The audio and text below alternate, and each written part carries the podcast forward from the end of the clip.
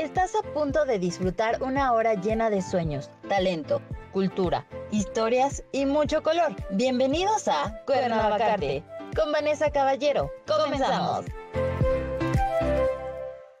Hola, hola, muy buenas tardes. Bienvenidos a Cuernavacarte, una vez más compartiendo talento y actividades culturales del estado de Morelos. El día de hoy nuevamente nos acompaña un artista que está trabajando con el Museo Morelense de Arte Contemporáneo. Va a tener exposición próximamente. Es Harvey Castro, ¿verdad? Si está bien así. Perfecto. y eh, Harvey nos va a contar acerca de su exposición, pero también va a dar un taller justo el día de hoy y mañana, ¿verdad? Ok, es de fotografía documental y también eh, nos va a comentar qué otras cosas hace relacionadas al arte, cuáles son los temas que abarca y em, pues es artista internacional, ¿no? Porque pues no es mexicano, pero ahorita nos va a contar y también cómo es que llegó a México, cuál ha sido su experiencia y cómo es que llegó al Museo Juan Soriano. Pues bienvenido, Harvey. Muchas gracias, muchas gracias por venirme acá. ¿Cómo estás? Muy bien, muy bien, aquí encantado de poder estar acá, platicar un poco de los proyectos que tengo acá en Cuernavaca y conocer también un poco más de, del movimiento de acá del arte. Exacto. Ah, pues qué bueno, me da muchísimo gusto. Y eh, pues el trabajo de Harvey está padrísimo. Los que tengan la oportunidad de darse la vuelta pues para conocer más su trabajo va a estar todo el mes de septiembre, ¿verdad? Sí, todo el mes de septiembre hasta el 10 de octubre. Mm, y después del 10 de octubre, a finales de octubre, el 29 de octubre, también hay otra pieza que, que, abre. Ok, perfecto. Entonces, pues dense una vuelta al museo, está súper céntrico. Y pues cuéntanos un poquito más de ti, de dónde eres, cómo es que el arte llegó a tu vida, si hay más artistas en tu familia, tus conocidos. Sí, sí, bueno, uh, ¿quién soy? Bueno, soy Harvey Castro, nací en Nicaragua en 1974, ah, que también eso implica mucho, o sea, mi filosofía de vida, cómo son los proyectos que, que tomo uh, y cómo llego a México, ¿no? Porque mi primera... Mi primer paso por México fue en 1978, cuando salí con mi familia Ah, durante la guerrilla, durante la, revolución en Nicaragua. ¿no? Entonces llegamos acá a la Ciudad de México, estuvimos acá un par de meses y como seguimos haciendo muchos, ¿no? buscando el camino al norte. Y en, ese camino, bueno, ah, nos paró la policía, ya nuestra visa ya estaba caducada y fuimos deportados de regreso a Nicaragua. ¿no? Ah, sí, bueno, y de ahí dos años, no, perdón, cuatro años después fue que, que logramos mi mamá y yo salir de Nicaragua y ya irnos al norte. mi papá y hermanos estaban ya allá, ¿no? Ah, pero igual, o sea, nosotros también, igual, como seguimos haciendo miles al día, ¿no? Ah, cruzamos también por, por Tijuana, ¿no? Y también eso entonces va comenzando a influir también cómo voy refiniendo mi, la manera que veo el mundo, ¿no? Claro, totalmente, pues sí, porque son experiencias que te marcan muchísimo. Y, sí, exactamente. Y pues vas viendo que son muchas personas las que se encuentran en esa misma situación, ¿no? Así es. Ok. Así es. Y bueno, básicamente ahí también es donde se va definiendo ah, a mi ojo, ¿no? La manera de ver, ¿no? Porque, por ejemplo, cuando uno llega a un país donde se extraña, no habla inglés, no habla el lenguaje local, uh, lo único que tiene es ese instinto primario de leer las caras, los gestos, cómo suena la persona, es un amigo, es un enemigo, ¿no? Lo que te inspira esa sensación de pelear o volar. Claro. Ah, entonces así, de esa manera, también desde ese momento ya comienza a formarse una manera de leer el lenguaje de la persona que ahora es parte como de mi práctica como fotógrafo documental, ¿no? Porque es como reconociendo emociones o gestos pensamientos que también he vivido. Claro, y está, está bien interesante eso que mencionas de llegas a un lugar donde sí desconoces el idioma y bueno, le pones más atención a los gestos y a través de eso pues también obvio sabemos es un lenguaje, pero muchas veces no le ponemos atención. Entonces, gracias digamos a esa falta de conocimiento en este caso pues del inglés, desarrollaste otras habilidades y pusiste atención a ese lenguaje, ¿no? Correcto. Los gestos. Correcto. Wow. Sí, sí, sí. Está bien padre. Ok. Y luego, ya cómo es que entra el arte.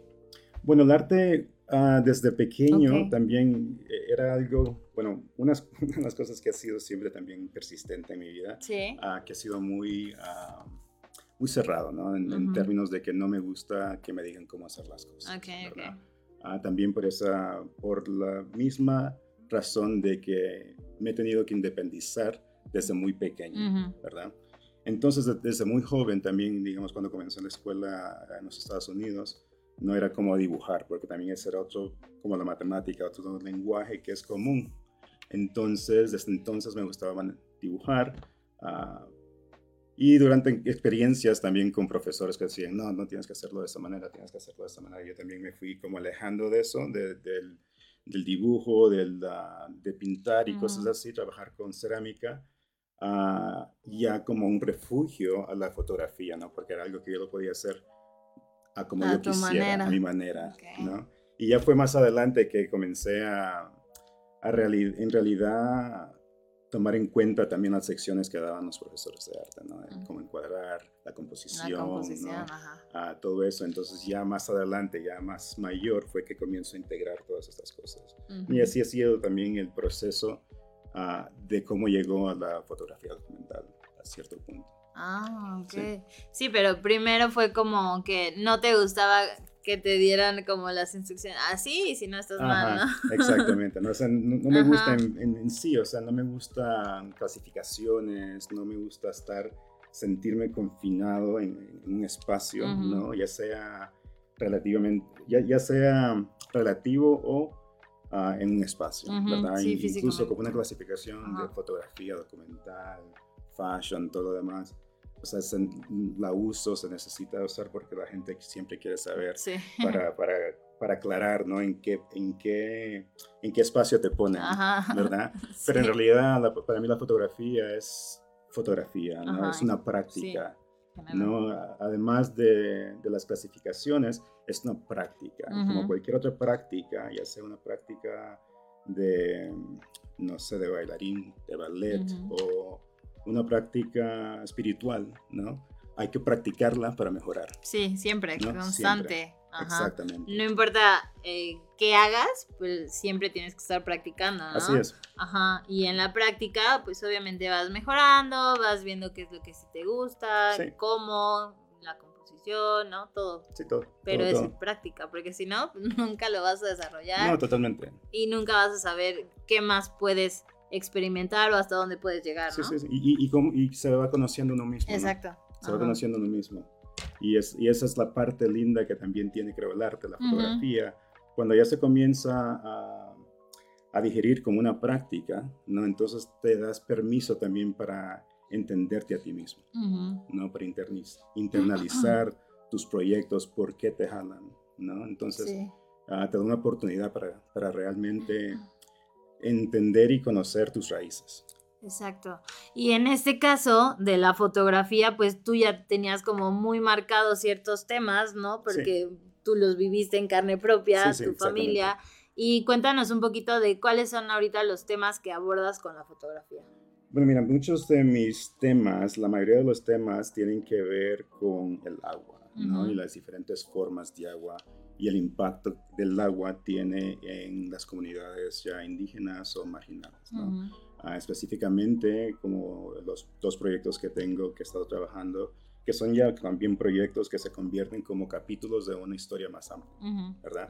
Entonces comencé ese proyecto de que se llama Los Olvidados uh, en Puerto Rico en el 2018, casi 10 meses después del huracán María, que bueno, ya sabemos la destrucción que hizo en el país.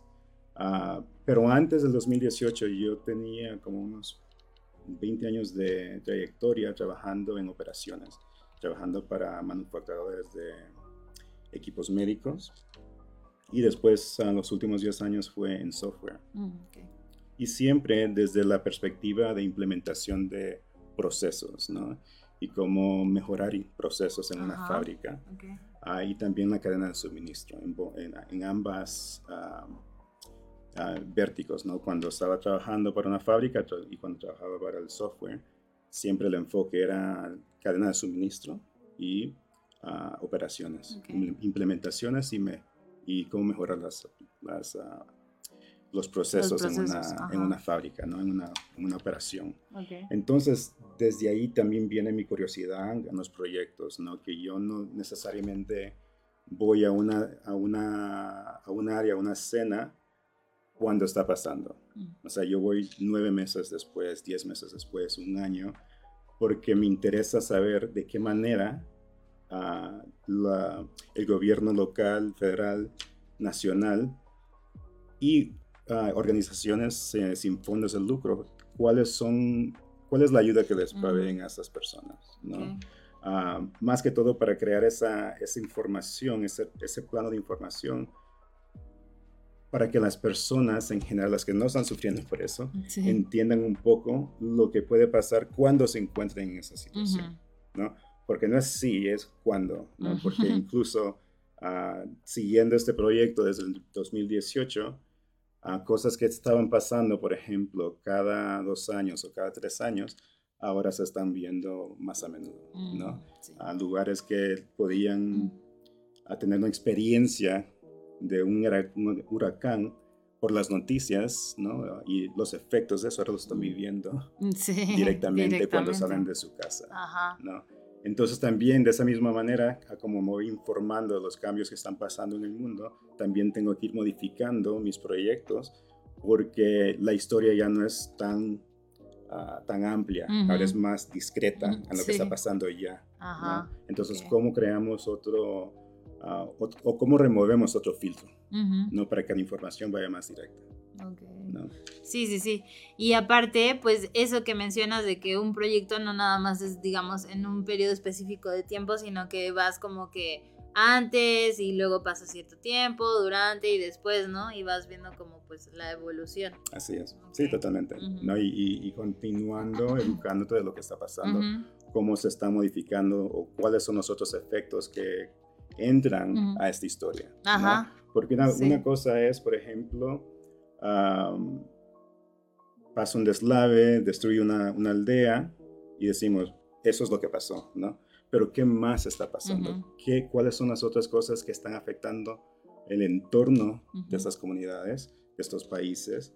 Uh, ¿Cuál es la infraestructura, ¿no?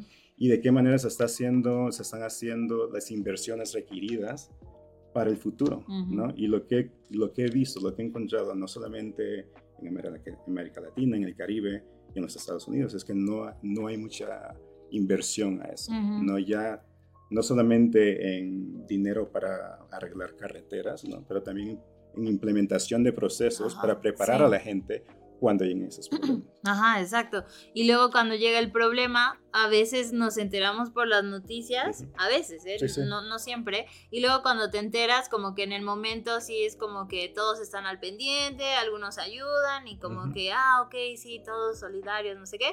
Pasa cierto tiempo y justamente se convierten en los olvidados. Exactamente. Lo que mencionas. Exactamente. Y no sabemos si ya les dieron solución, si los que perdieron su casa ya tienen un hogar nuevo. Entonces Sí, como que decimos, ah, pues, quién sabe. como, a mí no me afecta.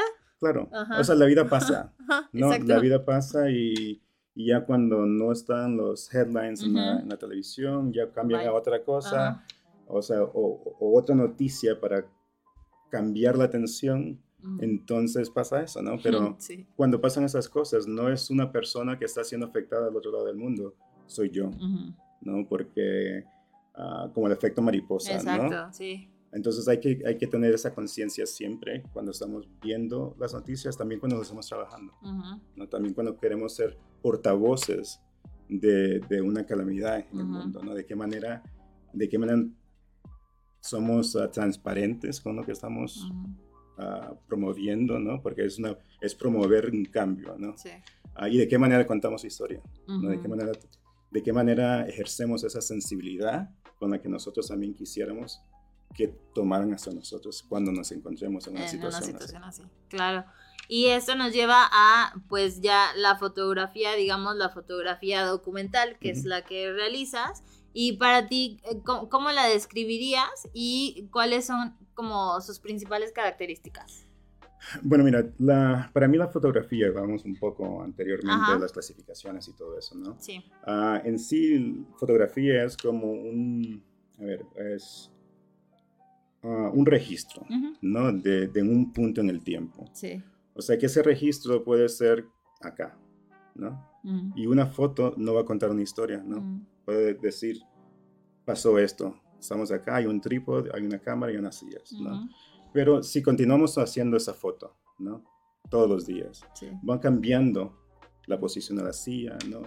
La calidad de luz, la luz todo va cambiando. Entonces, ya cuando vemos 365 fotos, ¿no? Ya podemos crear una historia de lo que está pasando, lo que ha pasado, cómo va cambiando la luz, por qué cambia la luz, ¿no?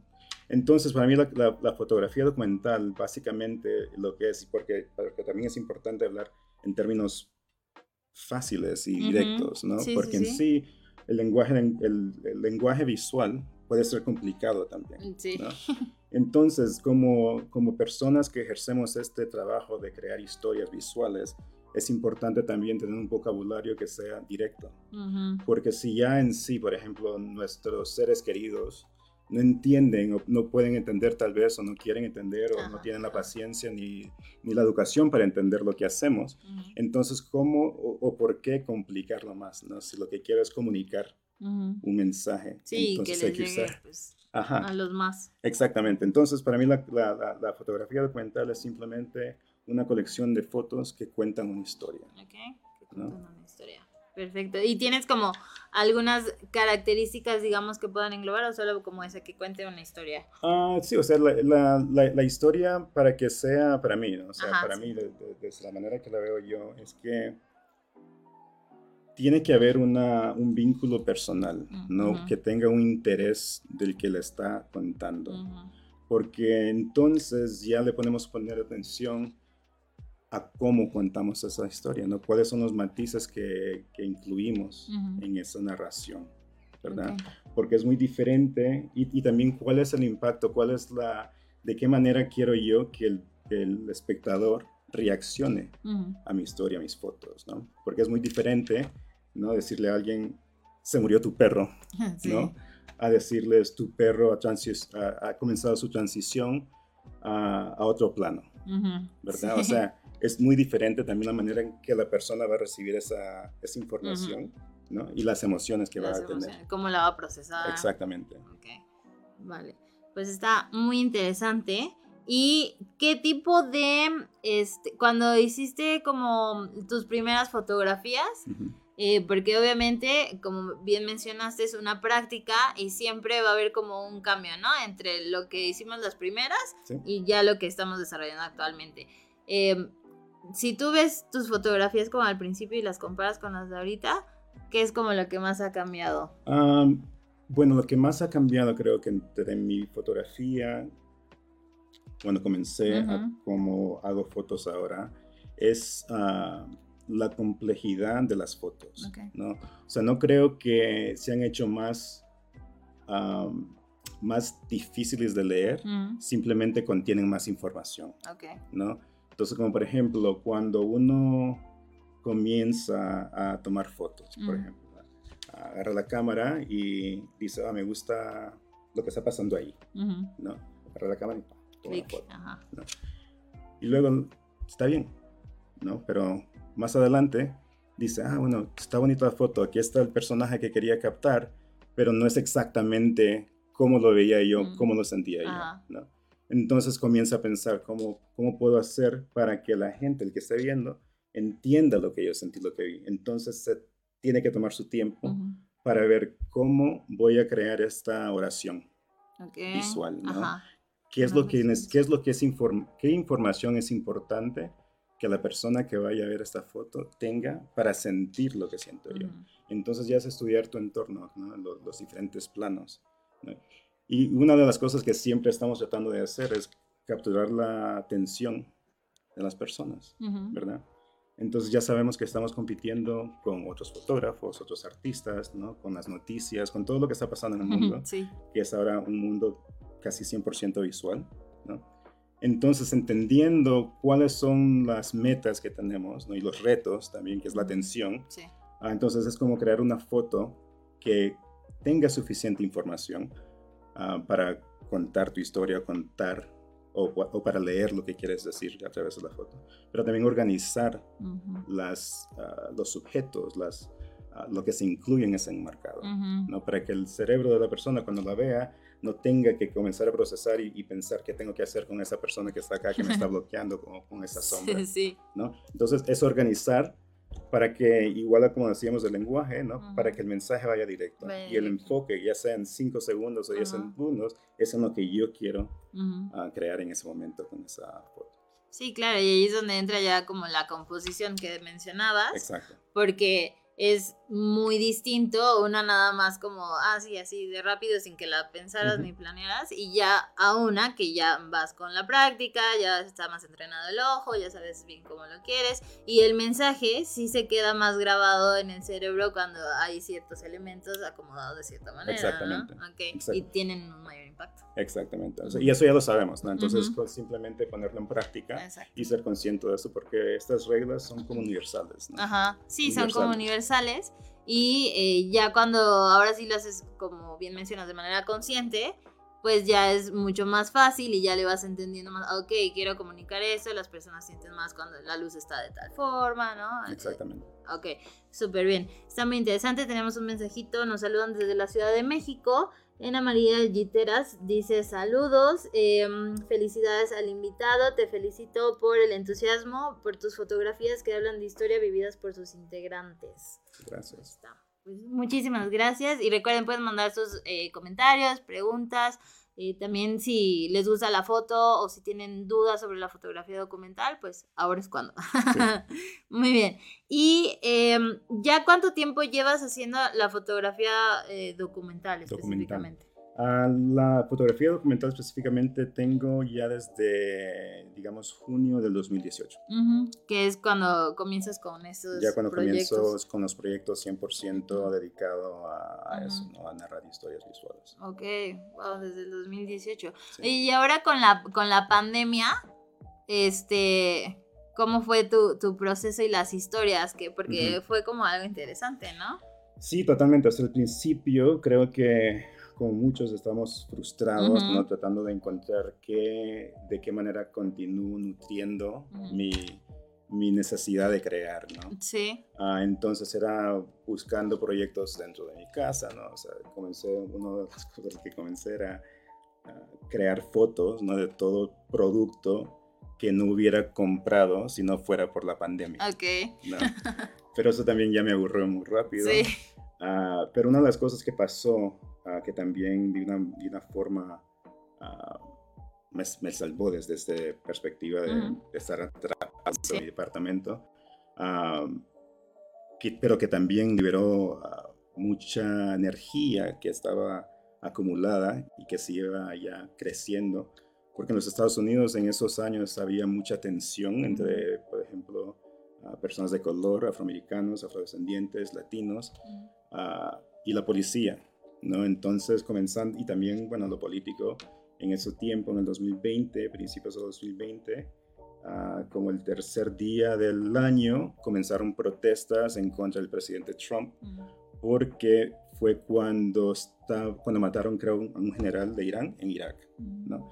Entonces, desde el principio del año ya comenzaba con esa energía de resistencia y de revolución, ¿no? En contra de lo que estaba pasando político y más adelante lo que estaba pasando dentro del país, ¿no? que era esta violencia mm. en, en, contra de, de, afroamericanos y gente latina. ¿no? Entonces cuando ocurrió el asesinato de George Floyd el 25 de mayo, cuatro días después comienzan las protestas en, en Oakland y también comienza también otro, o sea, o reaparece el mismo vínculo que ha tenido Oakland por mucho tiempo, que también es resistencia y violencia de la policía hacia sus ciudadanos. Sí. Desde la primera protesta. ¿no? Y después de ahí comenzaron todo el año, casi seguidos, días tras días, por todas partes del país y fuera del país también. ¿no? Entonces era integrarme a esas protestas, a documentar, no, no, no tanto en el momento, ¿no? Porque me interesaba más vivir el momento como un movimiento en el que yo también estaba participando, ¿no? Ah, pero también reconocer esos momentos, momentos claves que tenían que ser documentados desde mi perspectiva, lo que era importante para mí poder contar 5, 10, 15 años después. Mm, y así continué por años, ah, bueno, por años, por meses. Y de ahí también fui generando diferentes proyectos igualmente ah, de cómo siempre, típicamente cuando un proyecto así con, con una respuesta social, es una respuesta a algo que está pasando en el mundo, en el país, donde sea, ¿no? Entonces era importante para mí también que las personas que estaban participando en este movimiento, las personas que estaban creando un movimiento de arte mm. a través de la protesta también, uh, tuvieran un espacio de decir por qué era importante para ellos estar activos durante ese tiempo, ¿no? Entonces hice una serie de retratos uh, donde el fondo eran los murales que se crearon durante esas protestas. ¿no? Entonces eran los artistas que crearon esos murales o los activistas que estaban trabajando durante ese movimiento y escogieron el mural que representaba ¿no? su movimiento, su revolución interna. Y entonces ellos escribían también su, como su bio. ¿no? Ajá. Ese soy yo y por eso me importa y por eso estoy acá. Wow. Es que en la, en la foto documental, este, bueno, que hablábamos como que las clasificaciones como que no nos agradan tanto, pero eh, siento que, o sea, como narras historias todo el tiempo, es como, no inventes, está súper interesante porque pones más atención a todo, ¿no? Y justo a los problemas y ves cómo, eh, cómo se relacionan unos con otros y eh, cómo, pues, bien mencionabas al principio, este, el efecto mariposa, ¿no? Porque podemos decir, ay, esto está pasando en otro país, en otro lugar, a mí no me afecta nada, pero realmente sí te afecta, ¿no? Ya si te pones como a ver, ah, ok, no, yo también ya me estoy quedando sin agua por acá, o el cambio climático por aquí, por ejemplo, acá en Cuernavaca no hacía tanto calor como ahora hace, y es como, mm, ¿qué está pasando? ¿Qué está pasando? ¿Y qué estoy haciendo? ¿Qué estamos haciendo? Entonces, eh, pues está muy interesante y gracias a todos los que pues hacen ese tipo de fotos y también ahorita ya tenemos como más alcance por las redes sociales y todo eso, también como que nos damos cuenta un poquito más de qué está pasando y la fotografía nos invita como a poner más atención, ¿no? A, esas cosas justo y también como a cambiar nuestra forma de, pues, de ver la vida, ¿no? Sí, totalmente, totalmente. O sea, una de las cosas que yo escucho muchas veces cuando, digamos, voy, a, voy al sitio donde está afectado, ¿no? Y ya bajo, ya sea para comenzar a editar las fotos o preparándome para ya volar a otro sitio o hacer otra cosa. Ah, y me pongo a platicar con las personas de esa área, o sea, no se dan cuenta, o sea, tampoco dicen cómo y quieren ayudar, ¿no? ¿Cómo puedo ayudar? ¿Qué puedo hacer? ¿Dónde puedo informarme? Porque no sabíamos. Sí, y dices como... Ajá, o sea, es posible, sí, pero pasa. Exactamente, o sea, en Puerto Rico una de las preguntas que, que hacíamos ¿no? al final de la entrevista era que, qué mensaje querían mandar ellos al mundo, ¿no? que querían que supieran sobre lo que están pasando y cómo, cómo, cómo, han vivido esa experiencia. Y decían, bueno, no solamente el mundo, o sea, aquí mismo en una isla queremos que sepan lo, que están, lo que estamos pasando. Exacto. Porque, es una isla. Sí, dices, ¿cómo es posible? Pero pasa, siempre pasa. Incluso, este, seguramente, digamos, donde nosotros estamos viviendo, hay un vecino o algo que tiene una historia, un problema y tú ni en cuenta, ¿no? Y, luego muchas veces también lo hemos vivido en nuestra propia familia. Sí, totalmente. Ahora ya si nos vamos como mayores escalas, pues sí, sí, sí, sí. no sabemos realmente qué está pasando al lado de nosotros. Así es. Muy bien. Bueno, pues vamos a hacer un corte. Solamente son dos minutitos. Regresando, Harvey nos va a contar ya como bien su experiencia en México y cómo es que llega a exponer en el MAC y todo eso, ¿vale? Porque está muy interesante. Ya se nos pasó media hora. Sí, wow. ok. Bueno, pues no se vayan y seguimos en un ratito. Ahora vamos a un corte comercial. Mientras tanto, sonríe. Eres arte y esto es Cuernavacarte.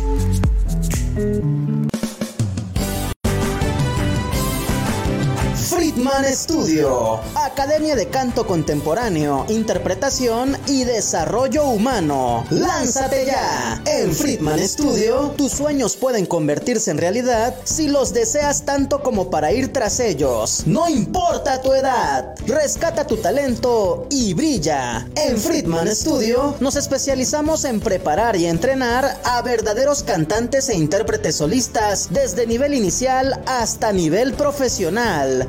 Impartimos clases de lunes a sábado en sesiones personalizadas o abiertas, en modo presencial o en línea, completamente en vivo. Friedman Studio apoya tu talento. Nuestros precios se adaptan a tu bolsillo de acuerdo a la modalidad y número de clases mensuales que tú elijas. Agenda tu clase muestra sin costo y conócenos. Nuestra metodología, entrenamiento y técnica vocal interpretativa se enfoca y adapta a todos los niveles y géneros musicales. Nuestras sesiones de clases son impartidas y supervisadas en atención personal por nuestro coach vocal interpretativo, entrenador transformacional y sensei David Friedman Giteras. Contáctanos al teléfono 777 310 2362 o al WhatsApp 777 142 8275. Búscanos en línea como Friedman Studio o visítanos en nuestras redes sociales. En Friedman Studio, prepárate y entrena como lo hacen las grandes estrellas. Vence tus miedos y fortalece tu seguridad. Tú, también, puedes brillar. Ven a Friedman Studio. Crea tu propia historia, rescata tus sueños y haz que tu talento brille hoy.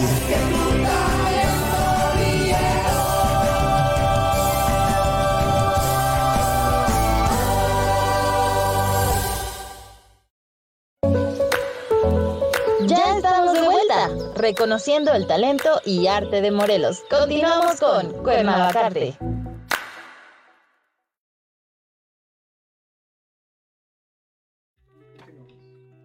Estamos de vuelta, tenemos invitado a Harvey Castro, fotógrafo, documental y artista multidisciplinario. Nos está contando pues su trabajo tan interesante yo creo que se nos va a quedar muy cortito el tiempo porque pues está hablando de todo lo que ha vivido a través de la fotografía, lo que le ha dado, todas esas historias, ¿no? Y además que pues tiene que estar investigando también Claro. porque pues cuando tienes un tema, cuando estás desarrollando un proyecto, como mencionabas, todo se relaciona con todo y pues tienes que estar en constante pues actualización de los temas, ¿no?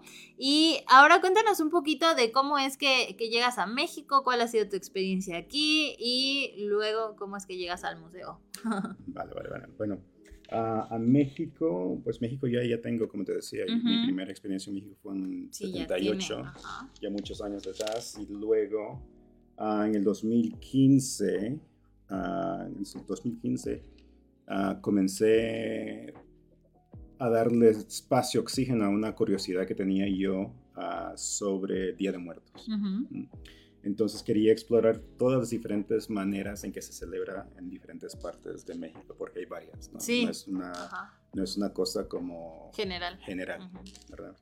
Entonces fue cuando comencé a venir a México y bueno, mi, primer, mi primera experiencia para eso fue en ah, San Miguel de Allende, con unos Ok. amigos que, que conozco allá, ¿verdad? Pero uno de los temas que, todavía tengo, que, que quiero y, y voy en algún, en algún punto darle el espacio es, am, es la- las historias de, de los afromexicanos también, ¿no? Mm, Porque ujú. recuerdo que en el 2015 am, ya se comenzaban a ver como diferentes am, pláticas sobre el tema, Ujú. ¿no? Y creo que en los últimos años ya ha comenzado a, a- a verse más, a hablarse más de eso también. Y también he comenzado a ver, por ejemplo, este, hace como un mes hubo una, un desfile en, en el centro de, de- de México, De Ciudad de la Ciudad de México, sí. México, ah, donde también había representación ah, afromexicana también. Ah, entonces eso me ha interesado siempre de venir acá. Pero también, o sea, como una persona que curiosa, ¿no? Ujú, Y una sí. persona que tiene muchas preguntas y le gusta aprender y escuchar, integrarme y compartir, ¿no? Porque es como, esa es parte del, del crecimiento también, es como, y, y cómo, cómo el, el se refleja en el trabajo también. ah, la vulnerabilidad del, fotógrafo y cuánto comparte para que existan ese vínculos con las personas que están trabajando. Sí, y eso creo que es súper importante porque, claro, es muy distinto, nada más como de, ah, se más interesante como quizás las personas que están ahí enfrente, les tomo la fotito de lejos. Y se acabó, ¿no? Claro. Pero si te involucras y les empiezas a preguntar, obviamente cambia toda la narrativa. Sí, sí, cambia todo. Y, si lo sientes, el espectador lo va a sentir, obviamente, Totalmente. más pues cerquita, ¿no? Totalmente, sí, porque ya crea otro nivel de intimidad, Ajá, ¿no? Y para llegar a ese nivel de intimidad tiene que haber confianza. Sí, totalmente. Entonces, si las personas con las que estoy trabajando, las que quiero documentar, con las que quiero aprender, ¿no? Si, no, si no hay un intercambio y solo es dame, dame, dame, dame, entonces eso se, se comienza a pesar después de un rato, ¿no? Sí. Ya, ya comienza a volver mal. Ah, entonces hay que compartir. ¿no? Y, y, para mí todo ese proceso es como también un proceso de sanación, ¿no? Porque como voy compartiendo, también voy sacando, ¿no? Tal vez miedos, dudas, traumas que he tenido. Y estoy en frente de una persona que me está viendo y que yo lo estoy viendo ellos. Estamos compartiendo algo, ¿no? Ah, entonces ya se convierte en no, no, solamente en un proceso en el que yo estoy en un sitio documentando una historia, sino es, es un proceso de complicidad, ¿no? Porque, por ejemplo, uh, en, en, Teotitlán, ¿no? Me decían, oh, vamos a ir a, matar la gallina para los tamales. ¿Quieres ver eso? Sí, ya me llaman el tuk-tuk, me llevan a la casa, ¿no? Y ya, y ya estoy en familia. Sí, y ya formamos parte de todo el e, e, proceso. Exactamente, ¿no? Después el cacao, después el, el, el, pan, ¿no? A limpiar los altares, o sea, todo eso que no tiene nada que ver con lo que se ve eh, en las películas, por ejemplo, en los comerciales, en las, eh, en las fotos turísticas. Ajá, sí, fotos turísticas. ¿No? Entonces eso cambia todo y, y para poder tener esa, ese impacto, ¿no? Y esa lectura del, del trabajo que uno está haciendo, es un requerimiento desde mi perspectiva, compartir parte de tu ser y dejar algo ahí también. Sí, ese intercambio, ¿no? Exactamente. Tanto de, de, vivencias y también de dudas, miedos que tú decías. Y al final de cuentas, eso enriquece muchísimo, no solamente tu trabajo, porque obviamente se va a ver reflejado en las fotografías, pero también como persona, ¿no? Sí, sí, sí. Exactamente. Y, y, sabes que se, se, convierte en un proceso de sanación también con las personas que estás trabajando, con las que estás ahí intercambiando, porque muchas veces, o sea, están tratando de sobrevivir, ¿no? Quedaron sin nada, literalmente sin, nada sus vidas cambiaron en segundos, ¿verdad? Entonces, ¿quién tiene tiempo de sentarse y recopilar todo lo que han pasado? ¿Cómo, ¿Cómo han cambiado ellos? ¿Cómo han crecido? ¿No? ¿Y cuál es, cuál es el peso de todo eso que han tenido sobre meses? Entonces, no se dan cuenta hasta que se sienta un, un extraño completamente, hacerles preguntas ¿no? De, de, de, qué hacían antes, ¿no? qué hicieron después. No, no tanto sobre el impacto, ¿no? porque eso ya lo sabe todo el mundo, pero más como antes de que sonara el, boom de la montaña que caía, ¿qué estaban haciendo? Estaban preparando el desayuno, ¿no? Porque así es como vienen esas cosas, ¿no? no, no, viene con una, con, con una noticia avanzada que dicen aquí vas a perder todo. De momento. Exactamente. Entonces el cambio puede ser inmediato o puede ser sobre mucho tiempo, mm. ¿verdad? O sea, como cuando ganamos peso, va pasando poquito a poco. Ajá. No nos vemos en el espejo y todo se ve bien. Y no te das cuenta. No te das cuenta y dices, ay, ya se me, se me encogió la camisa, el pantalón, ¿no? Y después quieres cambiar, dices, no. Pero también igual para cambiar y, y, bajar esas libras, ahora hay que trabajar de otra forma, ¿no? Enfocarte en otra operación. Un proceso. Sí, sí. Tal cual. Y, y que viene también de la, de la reflexión, ¿no? De, a ver, pero ¿por qué subí de peso? ¿Qué fue lo que hice diferente? Ahora, ¿qué tengo que hacer, no? ¿Qué tengo que trabajar? Y sí, eh, me parece muy atinado el título de tu proyecto de los olvidados, ¿no? Retomándolo, porque justo es como, ajá, sí, ya pasó la tragedia, pero nadie se ha acercado como, pues, a, ver, oye, ¿cómo estás? Eh, ¿Qué pasó? A lo mejor ya no está tu familia completa, ¿no? Eh, y obviamente uno también e-, ellos pues tienen que seguir, ¿no? Haciendo sus actividades, viendo cómo lo resuelven. Y también no se dan como muchas veces ese tiempo y ya cuando alguien llega y les pregunta, como bien mencionas, pues eh, empieza el proceso de sanación, porque pues ellos empiezan a sacar también. También, Todo, ¿no? Así es, así es. Wow, qué bonito. Bueno, entonces a través de esos proyectos y esas, esas curiosidades he venido a, México y pues a mí México me encanta, ¿no?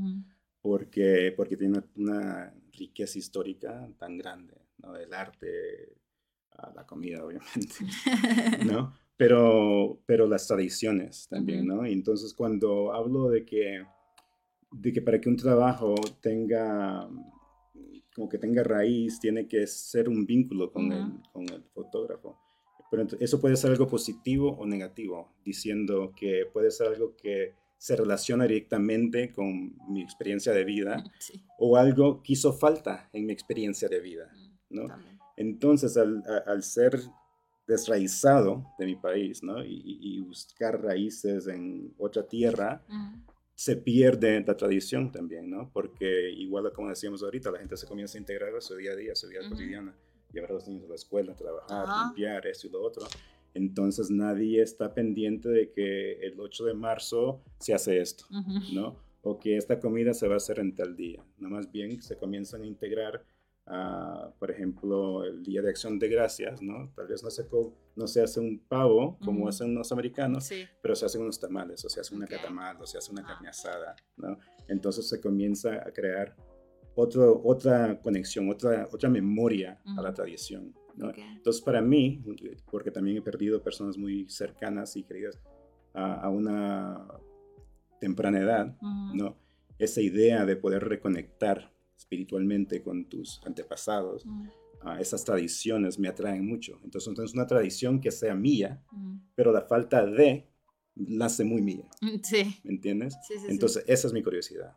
Entonces, cada vez que vengo a México encuentro algo diferente, algo, algo que, que continúa a través del tiempo, como va cambiando el mundo, ya sea porque la introducción de TikTok, Instagram, Facebook o lo que sea, inteligencia artificial, siguen, siguen habiendo costumbres que son bien cotidianas mm. que se mantienen, mm. ¿no? Uh, los mercados son una riqueza de historia, sí. ¿no? O sea, porque la persona que me, que me vendió los botones para mi camisa, mm. ese puesto tiene ahí desde 1910, ¿no? De su abuelo, de su papá, y ha pasado. un señor dice, tengo botones de acá de 1950. Entonces, para contar esas historias en cualquier esquina, uno puede bastarse y encontrar una riqueza. ¿no? Entonces, eso me encanta. Y es algo súper curioso porque justo como mencionábamos también hace rato, no estamos como muy al pendiente de qué es lo que está pasando a nuestro alrededor y cuando vas a otro lado, pues como tu entorno es totalmente diferente, pones mayor atención, ¿no? Pero deberíamos de poner eso pues en práctica con nuestro entorno. A los mexicanos, y bueno, yo creo que nos pasa mucho igual, hasta que salimos es cuando empezamos a valorar, ¿no? Y digo, pues es necesario porque así también dices, ok, ya valoro más la comida, me interesan más las tradiciones y te das cuenta que este, la, la, visión o la percepción que tienen de tu país pues es totalmente diferente quizás a la que tú te imaginabas y algunos le ponen mayor interés o gracias a esa curiosidad empiezan a visitar incluso más lugares y conocen a más que los propios mexicanos. Exactamente, exactamente. Y eso es un privilegio también, o sea, no, no, no, no es una cosa que es fácil de hacer cuando uno está viviendo su vida, por lo que sí, hasta que sales. Hasta que sales, y cuando sales, porque sales, ¿no? Has, estado ahorrando un poco de dinero, ah, y dices, no, tengo que salir de acá. O sea, porque todo lo que tenemos alrededor nos recuerda a, algo, ¿no? Al trabajo, aquí pasó esto, pa, pa, y queremos removernos de eso, ¿no? Pero es como cuando uno está peleando en una pareja, ¿verdad? Si uno trata de reconciliar en medio de la pelea, no va a pasar, ¿no? Entonces, ¿cómo, cómo comenzamos a apreciar lo que tenemos? Es con intención, ¿verdad? O sea, cuando no estamos hartos de la comida de la esquina, ¿no? Es que comenzamos a, a, a, sembrar esa semilla que voy a probar las tortillas azules, ¿no? Para, para, ver qué sabe, cómo saben, y con queso tal, ¿no? Ah, cuando no es necesario hacerlo, es cuando tenemos que hacerlo. Sí, es cuando tenemos que hacerlo, hacer las cosas de manera consciente. Así es. Y este mm, también como disfrutar ese presente, pero hacernos como un poquito más de preguntas, ¿no? Y pues buscar la variedad, también como investigar un poquito más y ver esas historias, porque todo mundo tiene historias, totalmente. infinidad de historias, ¿no? ¿Y cuáles han sido algunas de las experiencias aquí en México que más te han marcado, como de las que has estado presentes y que forman parte de tu trabajo? Ah, pues mira, una de las, de las cosas que más me ha marcado, porque también me, gusta navegar, o sea, una de las cosas, sin, sin meternos en energías y todo eso, ah, o sea, creo que la intención, ¿no? es, la intención vale por mucho. ¿no? Entonces, cuando uno navega el mundo con una intención clara o pura, ¿no? Hasta cierto nivel, porque ¿qué es puro? ¿verdad? Sí. Pero con, con, una, con una visión de lo que quiere, lo que le importa, ah, eh, la experiencia que le importa. ¿verdad? Una de esas cosas es cómo nos encontramos en tiempos de tragedia, ¿verdad? por lo mismo, ¿no? Estamos en el día a día, tal vez al vecino no le ha hablado por 30 años porque un día pasó algo, tal, tal cosa. Pero cuando se encuentran que no viene nadie, que no viene un helicóptero, ¿no? que no viene un camión con, con alambres para poner la electricidad, cuando no vienen a remover los árboles, lo único que tenemos es mi vecino y yo. sí. ¿no? Entonces ahí nos, nos reencontramos como humanos, ¿no? Y, entendemos la fuerza también que tenemos para mover esos árboles, para limpiar la carretera, para crear una comunidad dentro de la calamidad que estamos viviendo. Entonces para mí siempre cuando hago una foto o cuando creo una foto de una persona o, de algo que está pasando, más bien es como un recordatorio de la fuerza y la resiliencia que tenemos para seguir adelante. Sí. ¿Entiendes? Entonces, esas son las cosas que, que, que, aprecio de las experiencias que he tenido, ah, no solamente en México, ¿no? pero también en, en, donde sea que vaya y que tengan la oportunidad y el privilegio de, conectar con gente que quieran compartir ¿no? su, su historia conmigo. Ok.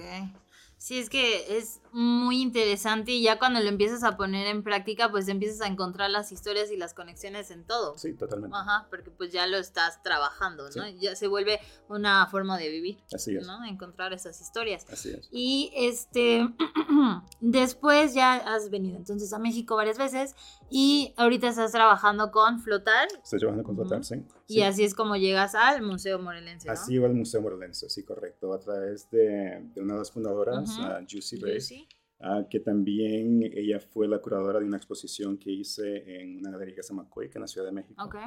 donde también presenté una serie de, trabajos con fotografía e instalación. Entonces ahí en, esa, en, la galería Coic ah, hicimos una, una curaduría que era experiencial también entonces al entrar tenías un espacio donde colgamos un toldo o una... Ah, un toldo es, son las que las mantas que les daban a las personas en Puerto Rico después del huracán que quedaron sin techo. Entonces esas tenían como para 30 días, ¿no? Pero había gente que ya tenía nueve meses, un año con esas y sin ayuda, estaban sin agua y sin, uh, sin electricidad, ¿verdad?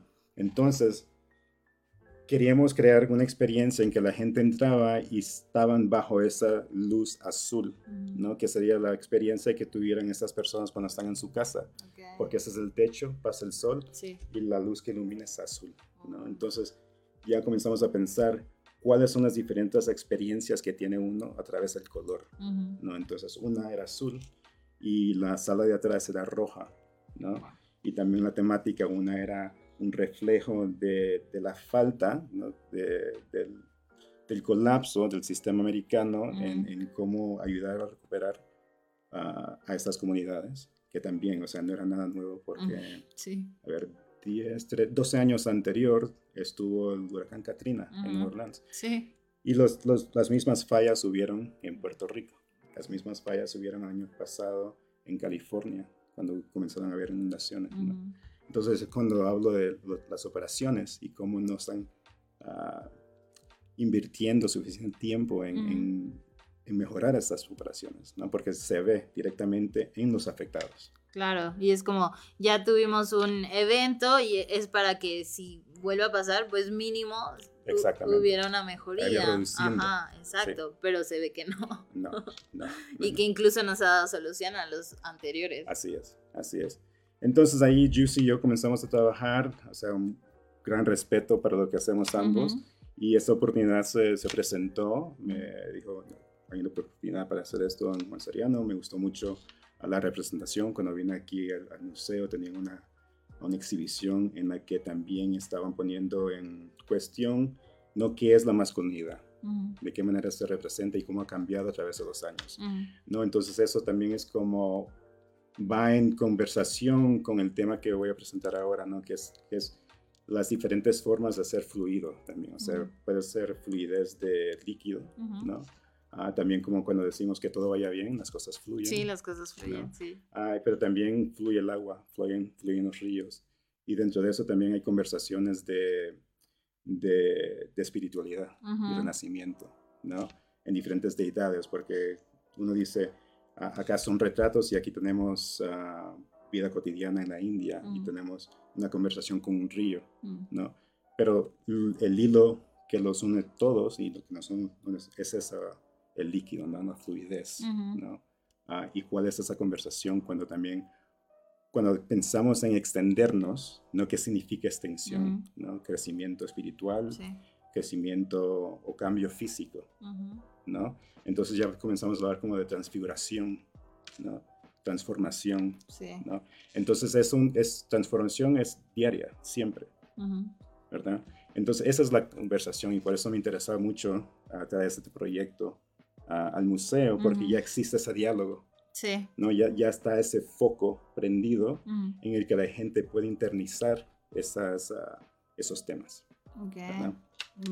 Está muy genial. ¿Y cuántas fotos vamos a poder encontrar ahí? ¿Y cómo se llama la expo? La expo se llama Cuerpos Extendidos. Ok, Cuerpos Extendidos. Sustancia, Cuerpos Extendidos. Sustancia, Cuerpos Extendidos. Entonces van a ver diferentes fotos, van a ver uh, trabajos en tela, trabajos en lona, ¿no? Como te decía, el material es muy importante para mí, entonces es un material que, que resuene con las personas, que es accesible, ¿no? Me encantan las lonas.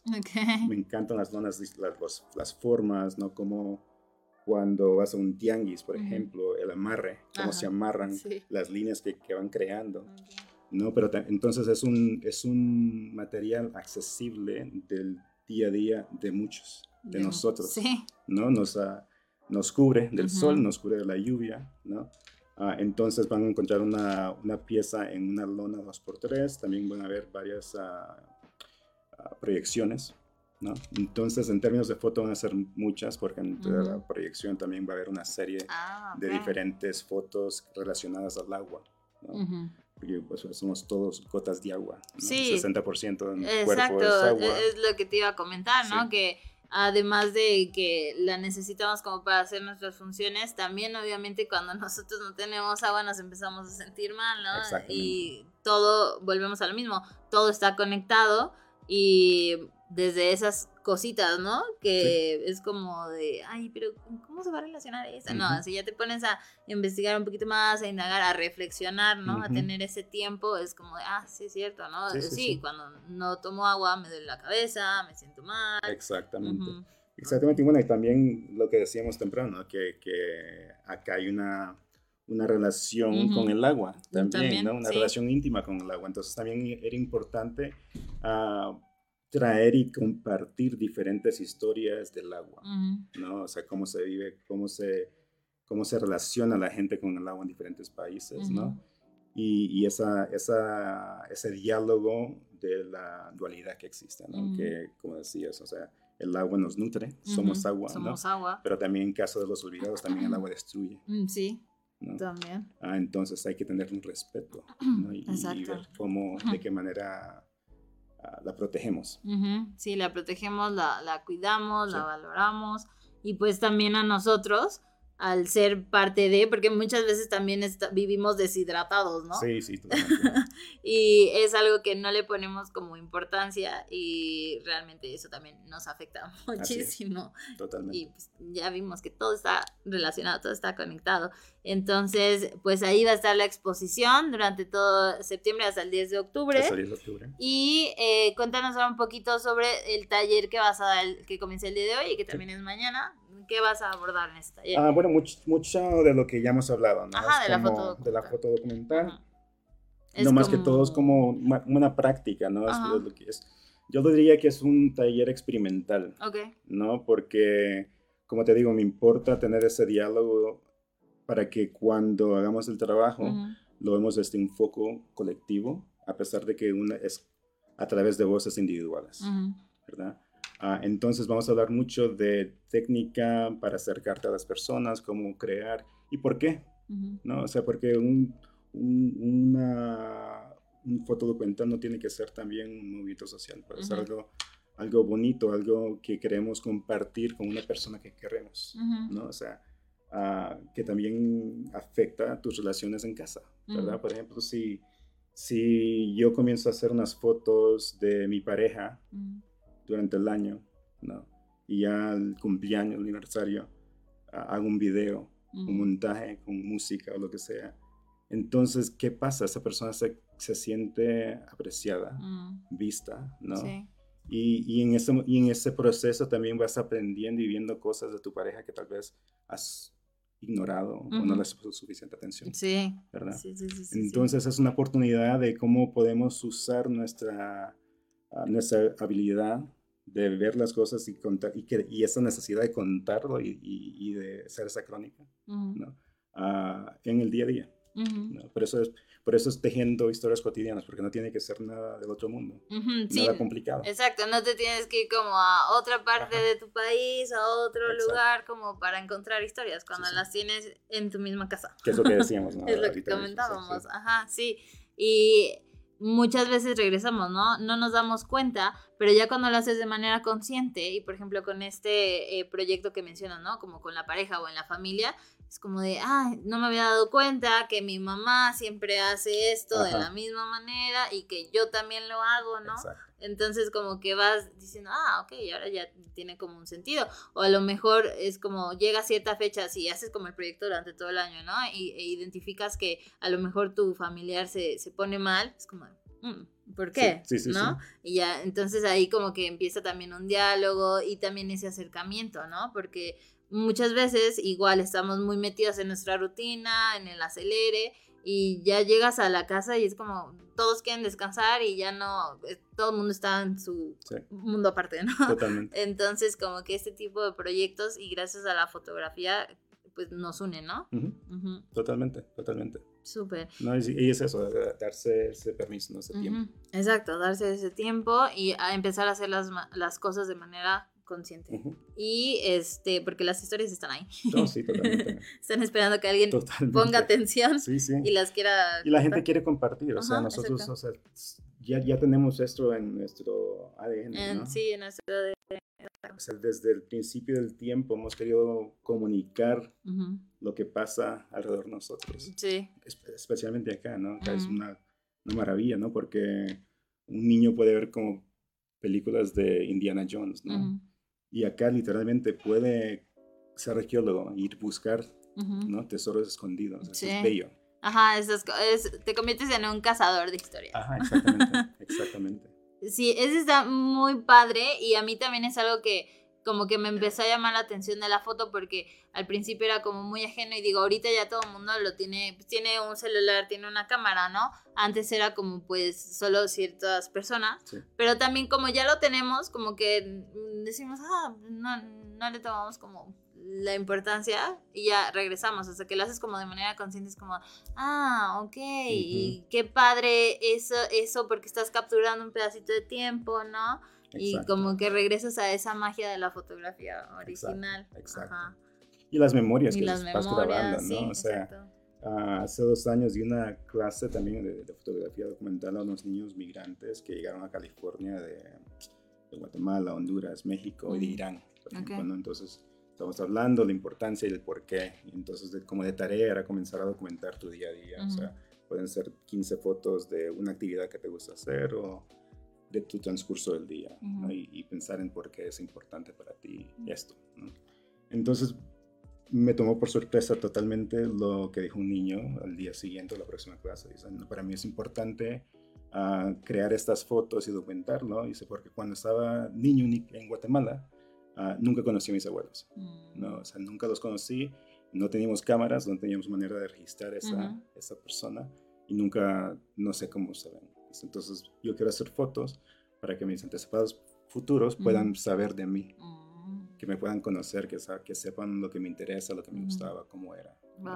Entonces, sí, eso es algo que, como decías, todo el mundo tiene una cámara. Pero entonces también eso también nos da una clave de que todo el mundo necesita documentar, quiere decir algo, ¿ya? Una abuelita está en un concierto con su teléfono, también haciendo fotos o video. sí. ¿Verdad? Entonces es algo que. Sí, es algo que traemos y que ahorita ya lo tenemos, digamos, pues un poquito más fácil porque ya tenemos una cámara, ¿no? Ya casi todos tienen una cámara, pueden estar documentando y pueden estar practicando y ya si les llaman pues más la atención, pues ya se pueden meter a tomar clases, a tomar talleres, este, pero ya tenemos las herramientas, ¿no? Como que ya están más a nuestro alcance y muchos se van por la foto, otros por la escritura, ¿no? Pero siempre estamos contando historias. Así es. Y también siempre necesitamos que alguien nos escuche como bien mencionabas, de, de, tu proyecto de los olvidados, ¿no? De repente vas, te sientes y empiezan a platicar y solamente querían ser escuchados. Sí, sí, sí, sí, totalmente. y ahí comienza, lo mencionábamos, la sanación, ¿no? Eh, tanto para el que escucha como para el que te está platicando. Totalmente. Ok, bueno, pues ya se nos está terminando el tiempo. Otro programa. este, ya nada más como para cierre Em, porque ya se va a ir a dar taller, entonces no nos podemos prolongar. Pero, eh, ¿qué consejos tú le darías a alguien que, que quiere como empezar a, a tomar fotografías y un, unos dos aprendizajes que te han como que ayudado muchísimo y que has visto tú gracias a la fotografía en tu vida? Bueno, creo que uno de los consejos que daría, ¿no? ya sea en fotografía, en cualquier práctica, quiera área que quiera comenzar, es, como confiar en ti mismo, ¿no? Confiar en tu tiempo, confiar en tu proceso, confiar en tus dudas, en tus miedos, ¿no? Porque todo eso es parte del proceso. Y forma parte de ti, al final. Exactamente, ¿no? Y siempre, o sea, muchos tenemos a personas alrededor nuestro que nos quieren, quieren ver lo mejor para nosotros, ¿no? Ah, tal vez reconocen un talento o tal vez reconocen algo en nosotros que ellos quieren ver brillar, que todo el mundo lo vea. Y esas personas van a venir con consejos, ¿no? que son buenos consejos. Deberías hacer esto, porque esto te iría... sí. Pero yo no quiero hacer eso, yo quiero hacer aquello, ¿no? Sí. Pero a veces nos sentimos presionados que porque ya tienes, no sé, cinco años haciendo esto y no has hecho nada impactante, ¿qué pasa, no? Pues no pasa nada. Pueden ser cinco años, pueden ser diez años. Escuchen, papás. Ah, exactamente, ¿no? Entonces es como darte permiso y darte el espacio para escuchar, ¿no? Ah, porque ahí también existe esa, esa conexión y que el reconocimiento, que no te lo están diciendo para molestarte, que te quieren ayudar, no te quieren, ¿verdad? Pero a pesar de que te quieren, la persona que te conoce mejor es tú. Tú. ¿No? Entonces como cuando tenga su tiempo y cuando el tiempo venga, y, y, no por eso quiero decir que estamos acá esperando que venga alguien a tocar la puerta, ¿no? Estamos chambeando, estamos trabajando. Claro. Y a como vayamos desarrollando este trabajo, nos vamos contando, ¿no? Entonces, el consejo también es lo que he aprendido, ¿no? O sea, que es mi consejo para personas que, que, están comenzando en esto, pero también es lo que he aprendido yo durante el tiempo, es darme ese tiempo, porque a como voy pasando, también voy aprendiendo. Mm. Y lo que voy aprendiendo hoy me va a servir mañana para tener un proyecto o una conexión más profunda, ¿verdad? Entonces, parte de eso es, lo que aprendí también. Ok, súper. Pues es un excelente consejo y como bien dices, ¿no? Obviamente ya tú ya lo viviste y ya lo has trabajado y eh, aplica para todas las áreas, para todo lo que quieras hacer. Confía en ti mismo y además confía en el proceso y también disfruta ese proceso, ¿no? Porque muchas veces estamos enfocados nada más como en el resultado, cuando tendríamos que estar enfocados más en el proceso, en el presente, en estar disfrutando y ya el resultado va a llegar tarde o temprano, ¿no? Entonces, va a llegar. Tú sigue trabajando, sigue creyendo en ti y sigue trabajando también en ti. Perfectísimo. Bueno, pues eso sería todo. Visiten la exposición. La inauguración es este, este sábado. Este sábado. Ok, entonces van a dar una vuelta. Por ahí va a estar Harvey si quieren conocerlo, hacerle preguntas en persona. Aprovechen. ¿Y en dónde te pueden encontrar? Bueno, me pueden encontrar en las redes y en, en mi página web. O sea, las dos tienen un material totalmente diferente, o sea que no es un eco del otro. Uh, pero sí me encuentras eh, con el mismo nombre, harveycastro.co. Okay. En Instagram o en redes. En redes, perfecto. Pues ahí está, en Cuernavacarte también vamos a compartir ahí tu cuenta para que lo sigan y el recordatorio de la inauguración, de la expo y todo. Perfecto, pues muchísimas gracias y nos escuchamos, nos vemos el próximo martes en Cuernavacarte. Muchísimas gracias a los que nos escucharon y pueden compartir este video, esta entrevista con alguien que le interese pues la fotografía o el arte en general. Hasta luego. Hasta luego. Bye. Chao. Gracias por sintonizarnos. Te esperamos el próximo martes con más cultura y muchísimo talento. Aquí en Cuernavacarte. Thank you.